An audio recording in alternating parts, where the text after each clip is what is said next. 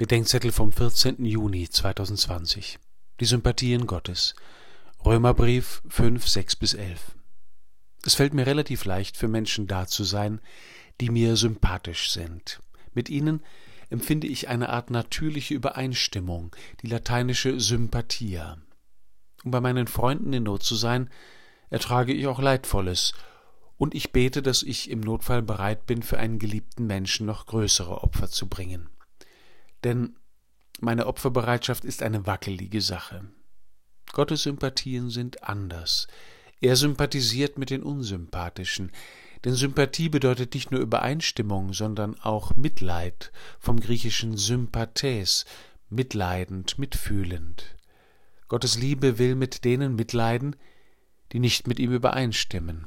Christus stirbt für die Gottlosen, sagt der Römerbrief, und Gottes Liebe besteht darin, dass Christus für uns gestorben ist, als wir noch Sünder waren.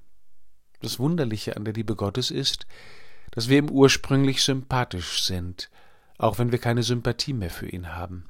Wir sind als sein Bild, als seine Versichtbarung geschaffen, und das hat Gott nie vergessen. Gott geht zu den Verlorenen, aber die sind nicht einfach zu bemitleidende arme Schäfchen, sie sind unerkannte Königskinder im Exil, die sich selbst nicht kennen aber von Gott als die Seinen erkannt werden. Die Jünger Jesu haben sich von Gott erkennen lassen. Sie werden Gottes Sympathisanten sowohl in der Übereinstimmung als auch im Mitleiden mit ihm. Sie teilen Gottes Sympathie für die Unsympathischen. Zu denen werden sie gesandt, um der Freude willen, dass Gott sie als die Seinen erkennt. Es ist höchste Zeit, dass ich meine Sympathien überdenke.